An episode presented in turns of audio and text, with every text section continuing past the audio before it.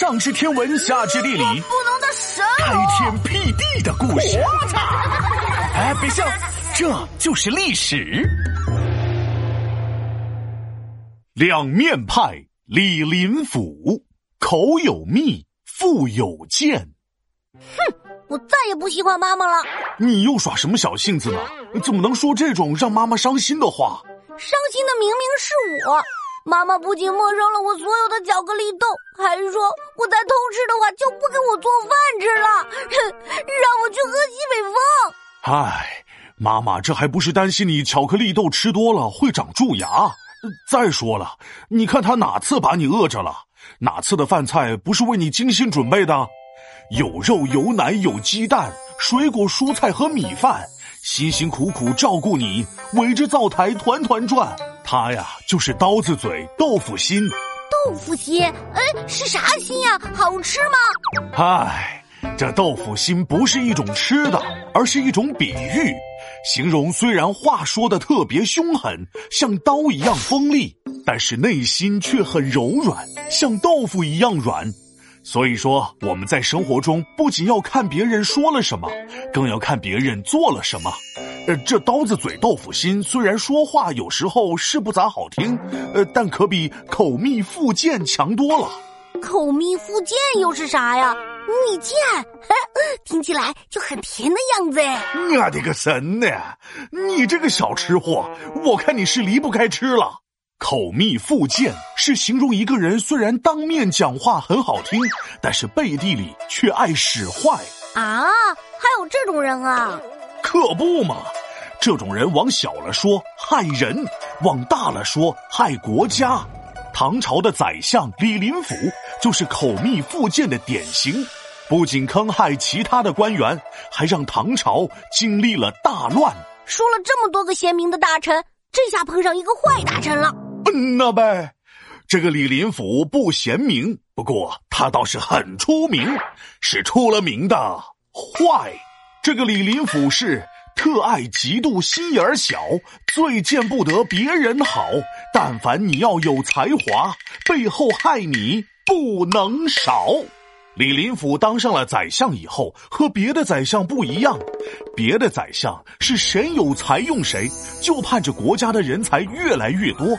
这个李林甫呢，是谁有才害谁，就怕别人比过他，这就叫羡慕、嫉妒、恨，对不对？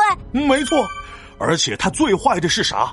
当你面各种夸你好，背地里各种害你，这就像啥呢？呃，如果你走路上碰见了一条冲你摇尾巴撒娇的小狗，你肯定觉得这狗很喜欢你，你说不准还会去摸摸它的头。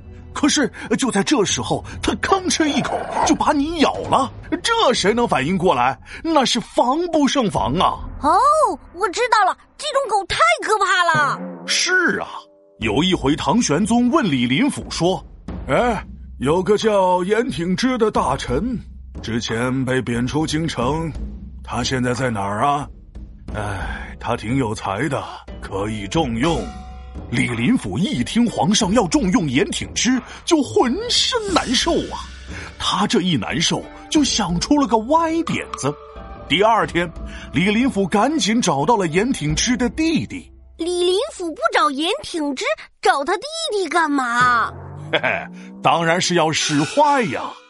李林甫对严挺之的弟弟说：“皇上器重你哥哥，说他才华特别多。”赶紧让他写封信，就说自己得了病，浑身上下哪儿都疼，希望回到长安城。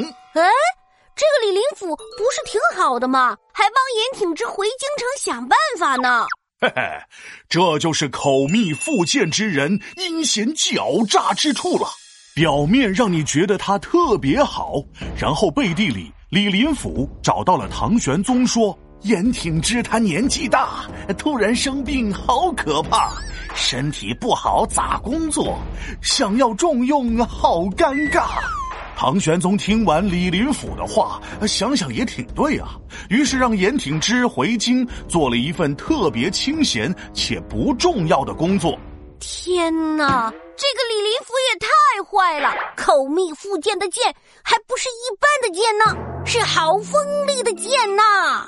可不就是，有些正直的大臣想给唐玄宗提意见，李林甫就威胁他们说：“行了，现在皇上这么优秀，夸奖都还夸奖不完呢，你们是咋想的呀？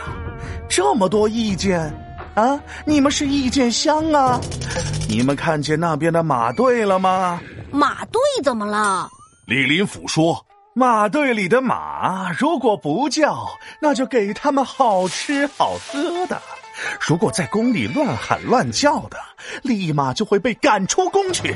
到时候别说好吃好喝了，连命有没有都不知道了。”被李林甫这么一吓唬，朝廷里敢说真话的大臣越来越少，唐朝也开始由兴旺走向了衰弱。哦，原来好听的话不一定出于好心，不中听的话有时候是因为关心。是我误解妈妈了，我现在就去跟妈妈道歉。皮大龙敲黑板，历史原来这么简单。李林甫大坏蛋，口蜜腹剑爱暗算，满朝文武都倒霉，唐朝国力减一半。